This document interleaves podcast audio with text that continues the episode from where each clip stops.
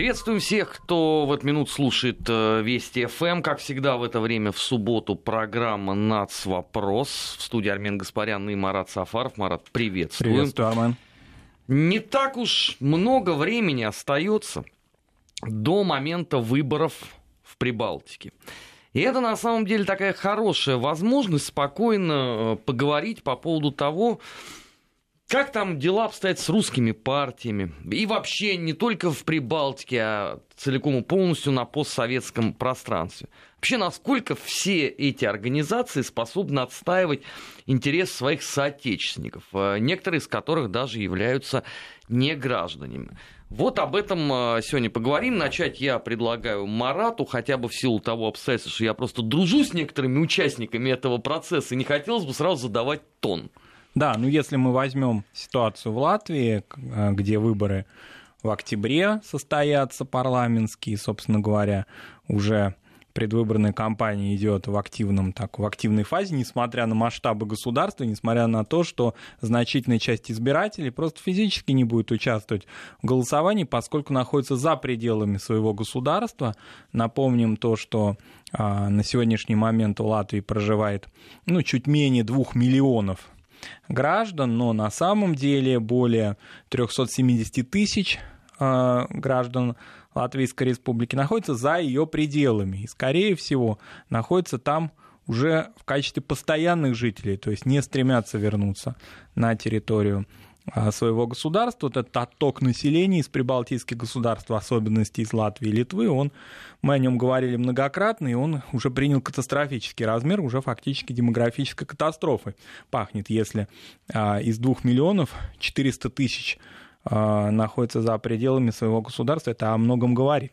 Но, тем не менее, основная коллизия, конечно, разворачивается вокруг русских, так называемых русских партий. И я согласен с теми оценками, которые давали политологи уже на этой неделе, включая и вас, поскольку, собственно, а, благодаря вашему интервью-то, которое на этой неделе было такое обсуждаемое очень, мы к этой теме и обратились. Касательно того, русские ли они партии вообще, да, имеют ли они право эти а, политические движения, их лидеры считать себя выразителями интересов, интересов русских партий, и, собственно говоря, применительно к Латвии здесь речь идет, конечно, о двух крупных и старейших, можно сказать, на постсоветском пространстве русских партий, так или иначе, да, в кавычках или без, это Русский Союз Латвии и а, партии согласия, которые, собственно говоря, и будут а, в этих, на этих парламентских выборах бороться за голоса русскоязычных избирателей. И, собственно говоря, э, если мы посмотрим на те масштабы государства, да, и на то количество русскоязычного населения, которое проживает на территории Латвии, и здесь две партии, да еще масса общественных объединений, поэтому здесь речь идет, может показаться, что здесь речь идет о многомиллионном государстве, а тем не менее такая политическая возня на таком поле. А, прежде чем я там Э, выскажу свою точку зрения по этому поводу. Давайте послушаем э, Дарью Мелехову, эксперта информационно-аналитического портала э, «Вестник Кавказа», ровно по этой же теме. Дарья, приветствуем, и вам слово. А, да, добрый день. Я хотела сказать немножко об истории населения русских жителей в странах Прибалтики. Вот так, например, упоминания о них еще появились в древних летописях. А русские общины крупные по численности существовали там еще в XVII веке. А в советский период очень выросла доля русских жителей стран Прибалтики. И на настоящий момент более миллиона человек проживает в Латвии, Эстонии и Литве.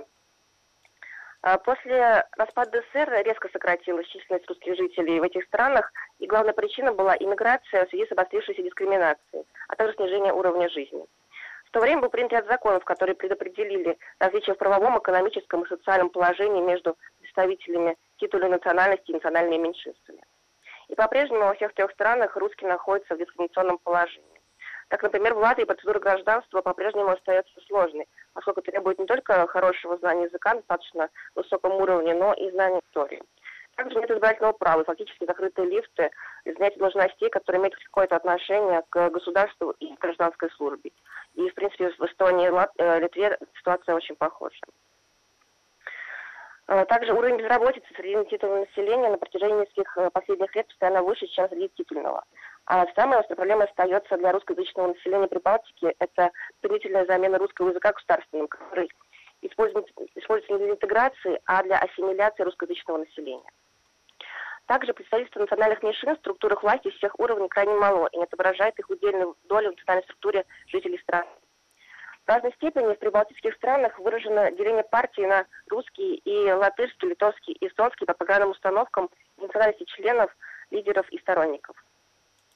В латвийском парламенте представлено поддерживаемое в основном русскими объединение «Центр согласия», а также среди избирателей определенное влияние имеет Русский союз Латвии. Э, в Эстонии среди русского населения популярна наиболее центристская партия, а в Литве интересы русскоязычной общины представляют Русский альянс и Союз русских лиц. И вот на фоне дискриминационной политики властей стран Прибалтики основными направлениями деятельности прорусских партий и общественных организаций является восстановление равноправия и социальной справедливости во всех сферах жизни, сохранение развития славянского культурного наследия, а также правовая защита и поддержка образования русскоязычного населения. Спасибо. Спасибо. У нас на связи был эксперт информационно-аналитического портала «Вестник э, Кавказа» Дарья Мелехова. Знаете, э, вот как человек, который, в общем, не один уже даже, получается, десяток лет всем этим занимается, ну, я имею в виду в том числе поддержку, конечно, российских или русских, точнее даже сказать, организаций. В Латвии я бы выделил бы э, два, на мой взгляд, очень э, важных обстоятельства. Ну, обстоятельство первое. А, главная беда здесь состоит, конечно, в том, что многочисленные русские организации и лидеры русского движения, в принципе, не способны находить компромисс друг с другом и объединяться на какой-то платформе, тем самым а, получая большинство а, в тех органах, куда они баллотируются. Вот берем нынешние выборы. Вообще это классика жанра. Значит, с одной стороны, есть партия согласия. Действительно, одна из старейших. С другой стороны, есть э, Русский союз э, Татьяны Аркадьевны Жданок. Но на этом же все не заканчивается. Есть еще одна организация.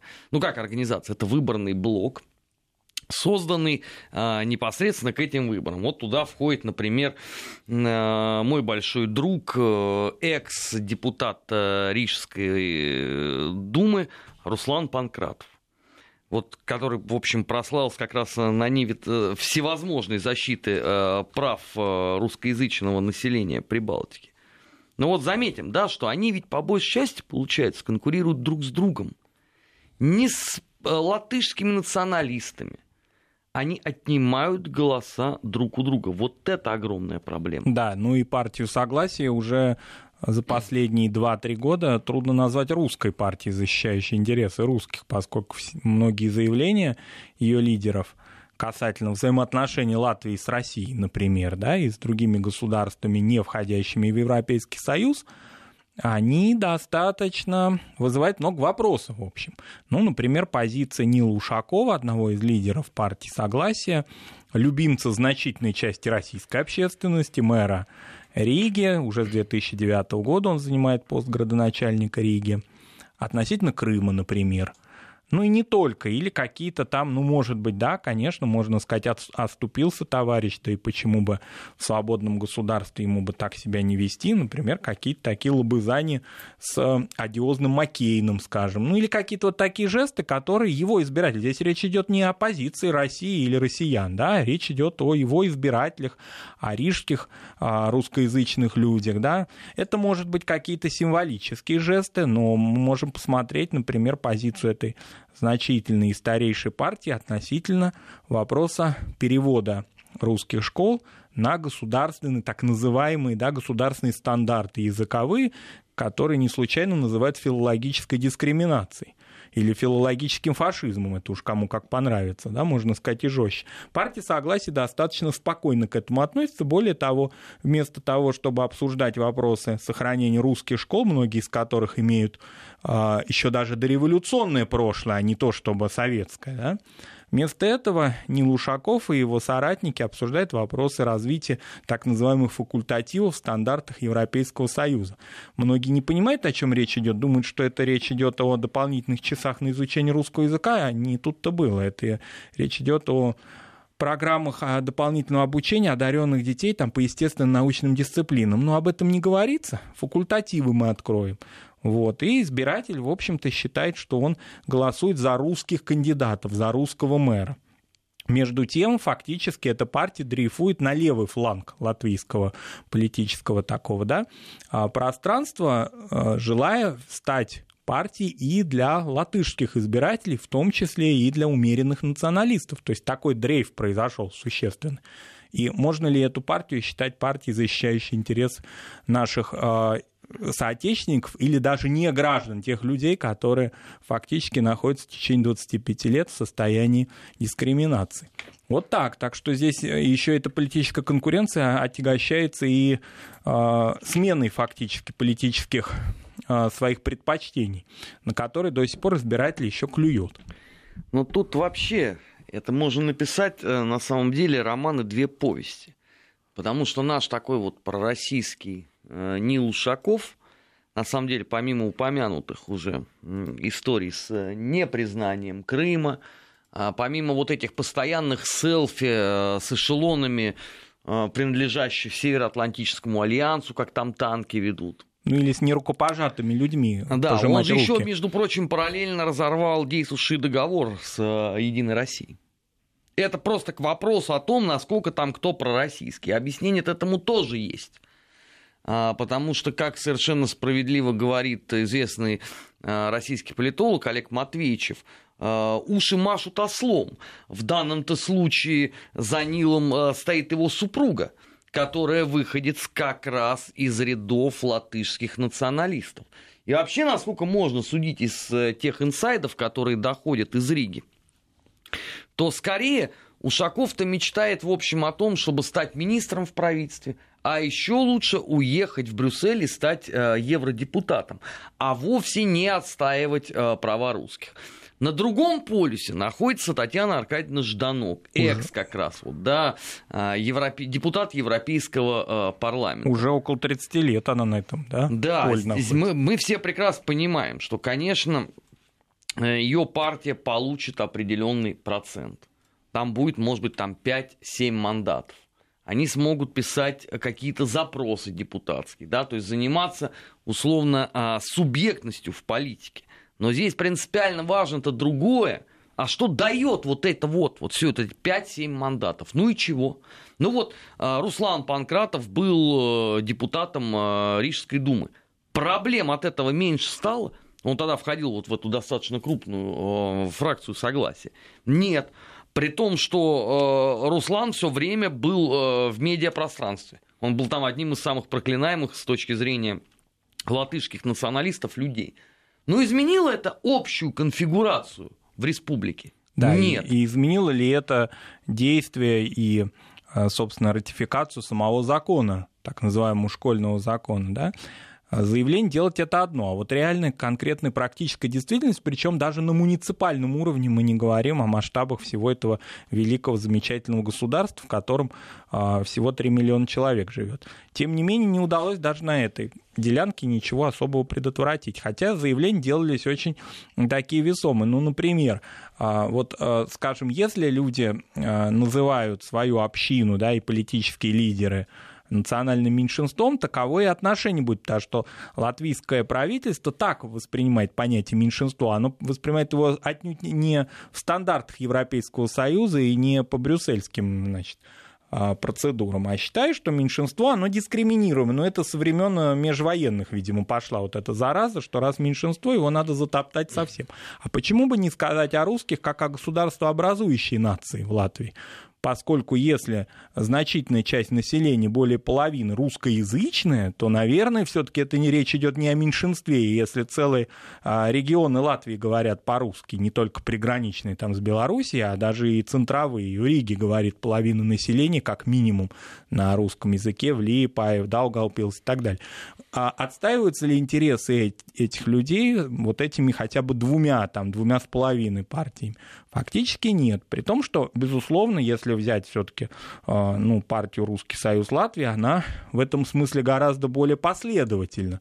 То есть ее программа, вот очень были интересные моменты, когда программы двух партий, Согласие Русский Союз Латвии, сравнивали по базовым вопросам. И фактически, если мы возьмем позицию Русского Союза Латвии, она на протяжении многих лет, в общем-то, не выходит за рамки того, что и мы здесь, в России, считаем необходимым для защиты наших соотечественников. Ну, например, да, по языковому вопросу, да, допускается, безусловно, необходимость изучения латвийского языка, латышского языка, но только сделайте так, чтобы он был методически обеспечен для того, чтобы русскоязычное население могло его освоить, а не переводя всю систему обучения на такие стандарты, которые сами латыши не могут разобрать, где и каким образом этот язык изучать. Да это на самом деле, Марат, вот эта проблема там под номером 29.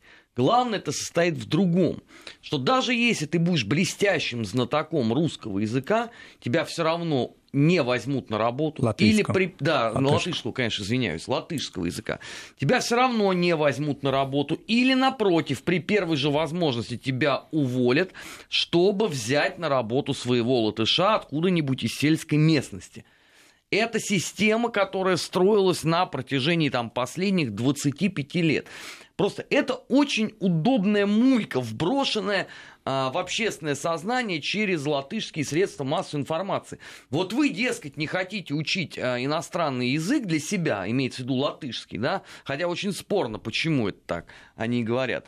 И поэтому вы условно сепарированы из общественной жизни. Да ерунда это полная потому что там очень многие хорошо знают латышский язык. Толку-то от этого. Да, ситуация уже не 91 -го года у нас, когда на территории Латвии находились, скажем, военнослужащие, офицерские семьи, которые за пределами гарнизона, ну, фактически общались только с русскоязычными. Эта картина, этот контекст уже давно изменился. На территории Латвии уже выросло целое поколение людей, которые находятся вот именно в этом языковом контексте. Кроме того, есть средства массовой информации, а ведь не только там какие-то бюрократические структуры, с которыми они должны а, так или иначе контактировать, но и СМИ, допустим, и образовательные учреждения, сервисы и так далее. И, в общем-то, молодежь в большей степени владеет уже латвийским языком, просто латышским языком. Другой разговор, что целые регионы а, на территории Латвии не Э, латышеязычные, то есть они русскоязычные, следовательно, на территории огромных пространств язык вычеркивается полностью. А если мы еще поднимем, например, просто до этого пока мало кто догадался, например, права белорусов на белорусский язык, а почему бы и нет? Часть этих территорий были уездами Витебской губернии на самом-то деле. Например, Двинский уезд Витебской губернии, так назывался Даугавпилс а, в царской России. И население сельское там было преимущественно белорусское. Так что и они могут сказать, а почему бы и наш язык не поставить во главу угла и не иметь права на, на то, чтобы мы его изучали. Ну, это вопрос языковой, он нерешаемый. И так или иначе эти две, две с половиной, три русские партии его решать не смогут. Но декларировать они это обязаны, потому что это их электоральная необходимость. Просто Русский Союз Латвии декларирует это более основательно и более как-то конкретно. А партия Согласия уже так нехотя, что ли. Ну, так вот, как надо отработать повестку дня и, в общем-то, дрейфовать в сторону, э, ну, ну, я бы не сказал, может быть, правых латвийских партий, это уже уж слишком будет. Это следующий шаг. Да, это следующий шаг. Ну, во всяком случае, центристов каких-то, да, или латышских либералов. Вот в эту сторону. Некоторые, кстати, программные заявления а, партии согласия относительно, скажем, узаконивания а, брака, вопросы вообще брака, вот этих евростандартов всяких разных, они очень как-то уже смыкаются с латвийскими либеральными взглядами партийными на, например, вопросы однополого брака, скажем. Где мы это видели, скажем, в русскоязычном пространстве еще 10-15 лет назад? Нет, теперь партия согласия вполне готова на то, чтобы такие компромиссы пойти, дабы а, укорениться в латвийском политическом истеблишменте. А, меня вообще э, на самом деле очень сильно удивляет а, завышенное ожидание от партии согласия. Вот в следующем году будет 10 лет. 10. Как она вот является важной частью вот этой латвиш, латышской политики. А что сделано за 10 лет? Я стесняюсь спросить. Ну, русские как были на позорном положении не граждан, так они там и остаются. Да, они еще и больше откатились, получается, да. если взять а, значит, вопрос. Э, русские э, школы попали под еще большее гонение, чем было до этого. Ни один вопрос, связанный с русскими, там как не решался, так и не решается. Да если мы даже возьмем пресловутый, на который всегда у нас любят молиться многие общественные наши деятели, гуманитарные связи с постсоветскими государствами, многие считают, ну ладно уж, экономику, там, политическую сферу, дипломатию можно, значит, отстать. Главное, чтобы гуманитарные связи сохранялись, взаимоотношения между интеллигенцией тех или иных стран. Вот мы возьмем пример Латвии, пример Эстонии, допустим, где гуманитарные связи у нас практически заморожены на протяжении уже более 10 10 лет по инициативе не, ну, наших они, соседей. Они, они были. И еще были не так давно, кстати. А, в той же самой Латвии, э, в Юрмале, проходили фестивали, которые, между прочим, при полном попустительстве э, партии Согласия были оттуда выгнаны. Все возможные эти э, конкурсы сочинений на русском языке, там, имени э, Валентина Пикуля. Все это было. Может быть, это что-то еще до сих пор в каком-то таком полуаморфном состоянии существует до сих пор. Здесь принципиально важно-то другое. Что это все дает? Вот да, что, что дают? на выходе? Ну, помимо того, что всегда можно сказать, ну вот видите, а мы тут вот провели э, кинофестиваль э, русских фильмов. Ну, прекрасно. И или мы там провели э, конкурс сочинений. Или на рус... Лермонтову. Ну дальше-то чего? Или на русском языке публично поговорили, что тоже для прибалтийских стран уже может быть да, откровением. это, кстати, уже тоже подвиг, потому что тот же Гапоненко, э, вот, кстати, один из э, видных деятелей русского движения, он сидит. И, и понятно, что посадили-то его ровно под выборную историю, Причем а не просто потому, не что молодой он там человек, надоел. мягко говоря. Ну, ему за 60. Да. Ну а что, когда это кого останавливало? Ну и вот и вопрос, да. Ну вот там какие-то там робкие заявления э, русских организаций последовали. А дальше чего? Ну, а вопрос очень простой. Вот когда мне, меня все время они критикуют, когда я им говорю, слушайте, вам надо добиваться субъектности в политике. Иначе как бы ничего это происходить не будет. Вот на СМС-портале пишет, партия Жданок на выборах больше 1% не получала. Ну вот и я о том же. Какая-то субъектность. Это называется профанация процесса. Но об этом мы поговорим в следующей части нашей программы. Сейчас мы э, уходим на новости. Сразу после этого продолжим программу «Нацвопрос». Спокойно, как обычно, без истерик и провокаций. Не переключайтесь. В эфире Вести ФМ всегда интересно. «Нацвопрос» о чувствительных проблемах. Без истерик и провокаций. 16 часов 34 минуты в Москве. Мы продолжаем программу «Нац. Вопрос» в эфире Вести ФМ. Мы, это Армен Гаспарян и э, Марат Сафаров. Вот нам на СМС-портале пишет. Вылетал вчера из Риги, видела, как долго держал паспортный контроль Сергея Селиным. Долго разглядывали, проверяли в компе, а потом куда-то паспорт унесли. Не знаю, успел ли на самолет. Вообще у нас в Латвии много хороших людей, ну и совсем чокнутых на латышке тоже хватает. Валентина.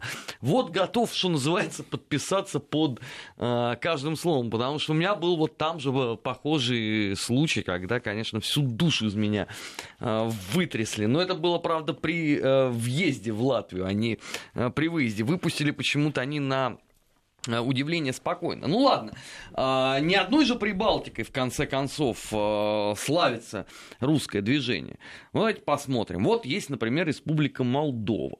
Там есть партия социалистов э, во главе с Игорем Николаевичем Дадоном, ныне президентом, правда, с ограниченными а, возможностями, потому что его уже там два раза временно от этой истории отстраняли. Так что ее правящей назвать тоже нельзя. Не, ну правящая там другая. Это да. правящая там демократическая партия, как раз создателя вот этого бандитско-олигархического режима, а, олигарх э, Влада Плохотнюка. Но вот заметим, да, вот вроде как есть представительство в парламенте, вроде есть президент, вроде можно решать массу вопросов. Но на поверку, опять же, если смотреть внимательно, то получается чистая фикция. Потому что все важные вопросы проходят мимо э, этой самой партии. Либо они саботируются. Да, ну фактически в этой стране такое же разделенное общество, только единственная да, деталь в том, что здесь а, вопрос не языковой скорее стоит, то есть он как бы стоит, да, но здесь вопрос именно присутствия молдавского языка вообще, да, он нужен или нет, или это диалект румынского языка, и давайте вообще полностью переведем всю систему и обучение, и СМИ, и государственного делопроизводства на румынский язык. Здесь а, уже такое радикальное решение вопроса, да? Не, не просто перевести, а там и радикалы желают растворить Ну, и растворить, да, первоначально в языковом, а потом уже и в государственном смысле.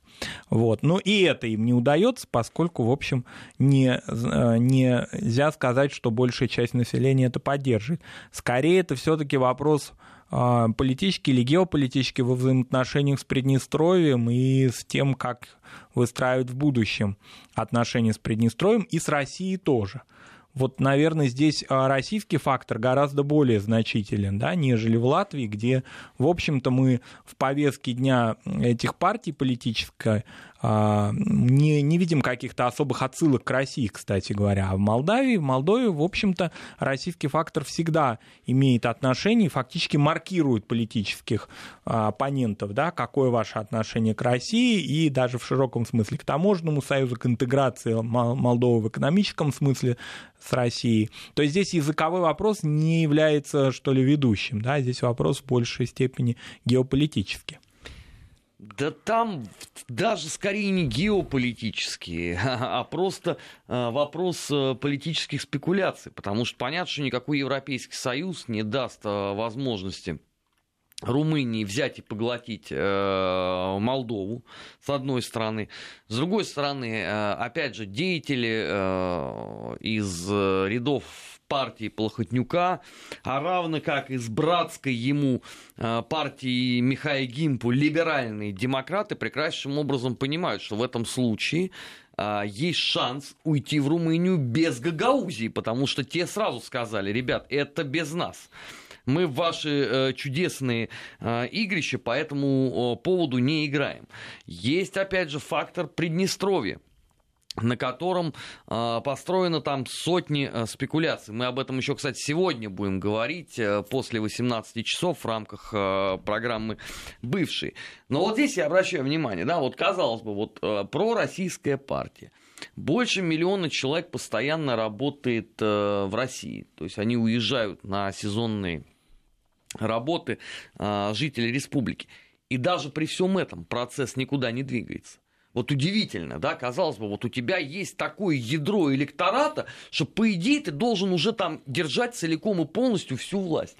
А на практике тоже не работает. Причем а, электорат внутри Молдовы это наиболее успешная часть э, граждан этой страны, живущие в Кишиневе. Конечно, Кишинев сейчас уже не тот, как он был привычен в советское время. Это огромная агломерация, колоссальная, потому что население сельское стягивается туда и, в общем-то, конечно, замещает вот эту русскоязычную прослойку, но так или иначе все равно она ведущая, поскольку это наиболее экономически развитая, наиболее экономически активная часть общества. Это отнюдь не маргиналы, как любят представлять очень многие либеральные эксперты внутри нашей страны и вне ее.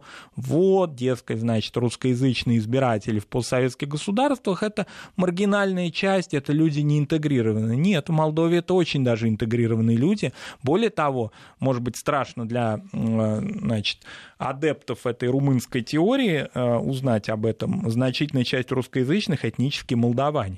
То есть это люди, которые совершенно не связывают себя этнически с русским народом, но родным языком, тем не менее, считают русский язык. И э, они э, являются, казалось бы, да, вот этим электоральным ядром этой партии, но они не вовлечены в эту партийную деятельность, они не являются э, той силой, которая может поддерживать избранного президента. Отсюда вот опять тот же самый вопрос. Вот уже на протяжении скоро будет 26 лет, даже больше 27 получается, да, как нету Советского Союза. Казалось бы, да, это хороший срок. Не с точки зрения, может быть, истории, но с точки зрения человеческой жизни за этот срок можно было вполне себе выстроить некую рабочую систему. Но если посмотреть внимательно, то ни в одной стране постсоветского пространства этого нет. Ну, в Прибалтике нет просто по определению, потому что там все не граждане. Они вообще как бы сепарированы из э, политической жизни. У них паспорта просто другого цвета да, даже. То есть они там, их мнение никого не волнует. А, в Молдове вроде есть а, влиятельная партия, а до этого была партия коммунистов в Воронине, о котором сейчас уже тоже никто вспоминать не хочет, хотя Воронин тоже был президентом и имел все основания а, войти в историю как человек, который подпишет вот тот самый договор с Россией, вот что он отказался, хотя уже все готово все было. было буквально. Да, вот что тоже. туда уже должен был Путин лететь подписывать, отказались. Да, и он был больше защитник русских, почему-то перед российскими СМИ во время своих визитов в Россию. Вот тогда у него ну, были... так же, как и нынешние. Да, да. Вот Они так... все время обижаются. Вот, вот тут есть вот люди в российские политологи, которые нас критикуют. А что они должны ниц перед вами падать? Ну, если вы уже все сделали, тогда покажите конечный результат. А пока мы видим только очередное словоблудие. Ни одного реального шага сделано не было. Да, не по интеграции, ладно. По взаимоотношениям с Россией это все-таки сложный момент, к нему необходимо специально подготовиться. Это вопрос а, взаимоотношений двух государств. Но вот у вас есть Приднестровье, и взаимоотношения с ним могли быть выстроены с учетом того, что Приднестровье, мы напомним, это не закрытая зона. То есть граждане Молдовы, собственно, как и граждане Приднестровской республики, могут взаимно общаться. Это не на заколючей проволокой территории.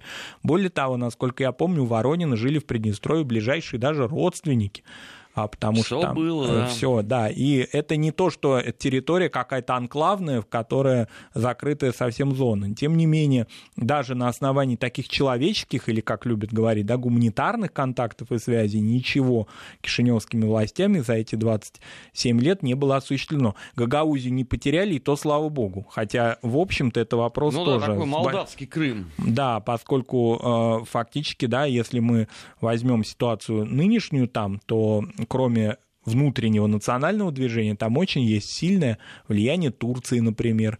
Напомним о том, что гагаузы, да, они православные, но они тюркоязычные. Турки любят организовывать в такого рода странах турецкие лицеи. В Гагаузии я сам видел в Москве а, у одного человека из а, Молдовы э, диплом, не диплом, а аттестат турецкого лицея. Я сначала подумал, что он в Турции его закончил. Нет, это было... А, окончил он его, в, если я не ошибаюсь, в городе Комрате в Молдове. Вот так. Так что э, влияние еще третьих стран там наблюдается. И Кишиневу в этом смысле нужно просто постоянно как на сковородке находиться, а не только смотреть в сторону Бухареста. Да не, а у них там э, абсолютно утиное спокойствие, такие уточки э, в тихом пруду плавают у них все хорошо. Об этих проблемах должен заботиться кто-то другой. Ну, тот, кто, наверное, будет лет там через 30 э, заниматься проблемами государственного строительства. А нынешним это все ну, украинцы... давно и глубоко до фонаря. Украинцы же доигрались уже до того, что на этой неделе Венгрия э, учредила пост министра по делам. И заметим, сколько Венгров. раз мы предупреждали об этом в эфире Вести. Да. Что Ми... к этому идет все. Министр, то есть в Будапеште находится государственный чиновник на бюджете Венгрии, государства Евросоюза, который будет заниматься вопросами образовательной инфраструктуры, пока так это называется, венгерского меньшинства Закарпатья. А, уходим на новости погоды, после этого возвращаемся, не переключайтесь. Нацвопрос о чувствительных проблемах, без истерик и провокаций. 16 часов 47 минут э, в российской столице. Мы продолжаем программу «Нац. Вопрос» в эфире Вести ФМ. В студии Армен Гаспарян и э, Марат Сафаров.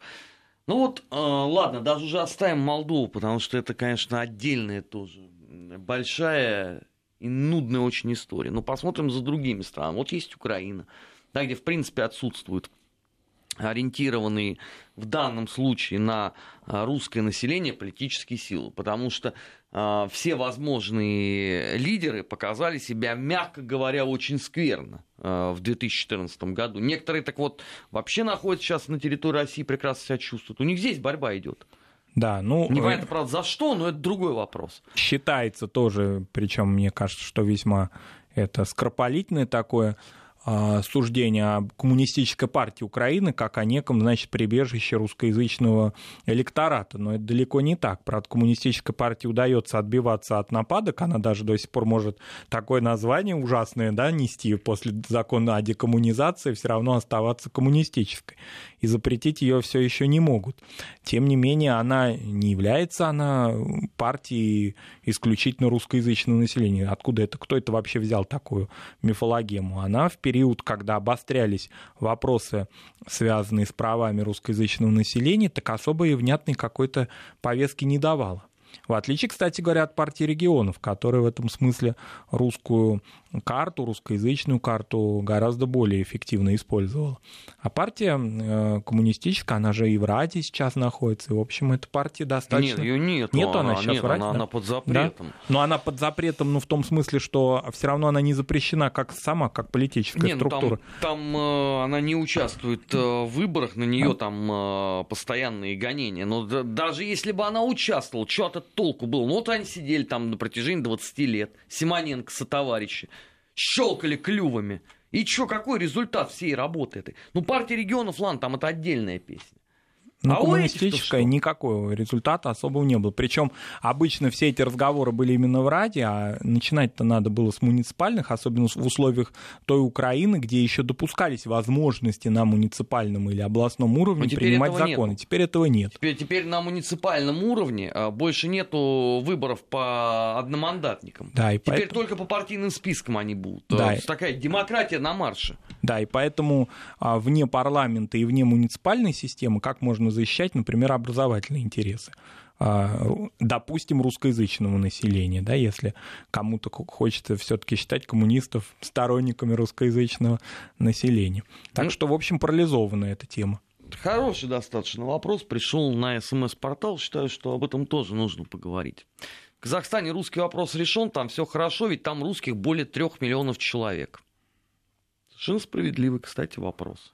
Да, существует ли общественные, но общественные движения, допустим, казачьи движения, они после некоторого да, периода замораживания в начале 90-х годов, они восстановились, и они существуют. Но, насколько мы понимаем, они в большей степени такую, скорее, этнокультурную повестку дня, гуманитарную несут. Нежели... Ну и потом они не являются, извините, политическим они не являются мейнстримом. Политическим там. мейнстримом, они не являются политическими партиями, они общественные объединения и движения.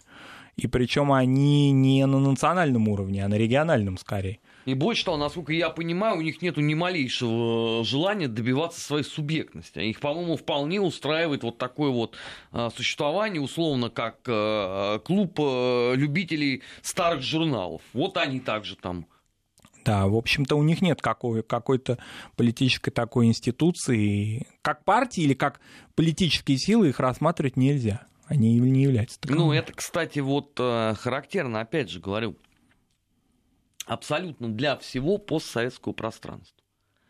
Вот, казалось бы, да, вот столько лет прошло, уже можно было извлечь там какой-то моральный капитал, что-то такое сделать. Но ничего, ничего подобного.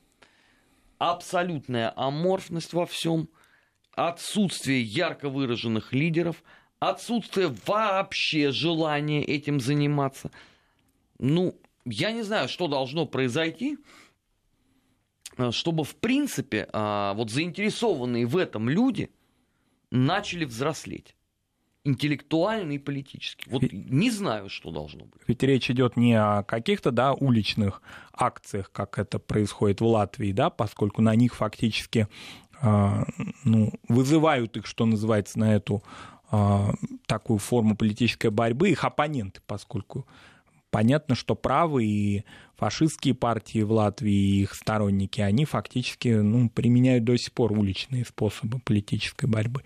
И понятно, что э, представителям русских партий приходится отвечать им, и поэтому мы видим, как правило, их лидеров на улице. Ну, такова повестка дня и контекст латвийской, отчасти, может быть, эстонской, да, политического, политического ландшафта. В других странах вполне возможны способы отстаивания прав русскоязычного населения парламентскими технологиями, да, непосредственно. Да тем... тоже ничего не дает. Вот уже две недели бушует скандал. Э, депутат в Клайпеде, Титов, э, позволил себе показать документы о том, что вы там собираетесь ставить памятник военному преступнику. И все. Все, его затравили. Там уже чуть ли не уголовное дело э, против него э, собираются возбуждать. Ну, с той же Татьяной Жданок, да, возвращаясь к коммунистической Да, там, теме. там, там три уголовных Там дела уже три Татьяну уголовных. Три. три уголовных дела, и неизвестно, сможет ли она, вот уже предвыборная эта кампания ведется, а может ли она быть а, участником ее, это неизвестно, только по одному а, такому поводу, что после 91 года она не вышла из состава коммунистической партии. Вот опять же, сейчас я вот это скажу, потом опять будут обиды. Но я все равно это произнесу. Я много раз говорил, еще раз скажу. Вот никто не виноват в том, что происходит больше, чем сами все эти люди. Потому что это их бездеятельность на протяжении многих лет, когда наша хата с краю, а авось там до нас когда-то это, если и дойдет, то может быть там по касательной и не заденет вообще. Вот это закономерный итог всей деятельности. Потому что э, когда было условно там э, дело Кононова, вот знаменитый этот процесс уголовный, вот он должен был консолидировать всю русскую общину Прибалтики. А произошло это? Нет. Потому что подавляющему большинству было глубоко наплевать на Как это и на дело всё. мэри в, э, Да, Ла- то же в самое Эстонии. в Эстонии. Абсолютно то же самое. Сейчас будет, будет то же самое а, с э, депутатом вот этим Титовым. Проблема системная в том, что они не хотят этим заниматься. А кто этим тогда должен заниматься? Ну, ещё Сергей проб- Викторович Лавров должен приезжать туда. Ну, Ну, кто? Еще проблема, вот, допустим, на примере партии согласия, это желание в эстеблишменте остаться. Ну, как-то уже не хочется на улицу. Ну, конечно, потому что они давным-давно себя отлично чувствуют. Зачем эта борьба нужна? Они тем более прекрасно понимают, что шансов серьезно исправить ситуацию у них не очень много, потому что для того, чтобы серьезно исправить, это надо призывать всех к консолидации, и это надо серьезно заниматься политической борьбой. А зачем? Ты сидишь, зарплата идет. Да, и, Командировки, пожалуйста. и она еще повысится, если эта зарплата будет евродепутата, депутата Европарламента. Поэтому, а, поэтому вполне а нужно расширять свой электоральный блок и, соответственно, дрейфовать в сторону латышей, а уж какие они там будут, вменяемые или нацисты, Тогда это уже... это- вместе с Маккейном. Да. Лидер русской партии. Ну, а что, самое оно. Да, и это может привести к успеху, и остаться можно в парламенте, а то и в другом даже пересесть. Поэтому вполне это устраивает многих. То же самое касается и Молдовы, просто на территории Молдовы какие-то ставки все более такие провинциальные, ну как-то там несерьезно все Ну, это, это тоже нормально. Все-таки там и сто лет назад нельзя сравнивать э, Ну да. пол- политику в Риге или э, в Ревеле с тем, что э, Бессарабия. происходило в Бессарабии. Это, это кощунственно. Я ни в коем случае не хочу там обидеть э, всех жителей Молдовы. Я просто как бы говорю о том, что, извините, с точки зрения вот политики как таковой, политических процессов, это была ну, глубочайшая провинция Румынии тогда еще, между прочим. Да, А в отличие от Латвии, которая была хотя бы суверенным государством. Другой вопрос, что, в общем, ущербным детищем э, Версальской мирной системы. Но это отдельная тема. Такой вот у нас сегодня получился разговор непростой. Понятно, что опять там будет масса недовольных, но мы всегда говорили э, то, что видим. К сожалению, вот реальность действительно такая. Благодарю Марата за этот разговор. В следующем Спасибо, часе у нас э, программа «Недельный отчет». В гостях будет известный российский политолог Леонид Поляков. Не переключайтесь. В эфире Вести ФМ. Всегда интересно. А пока ждите новости.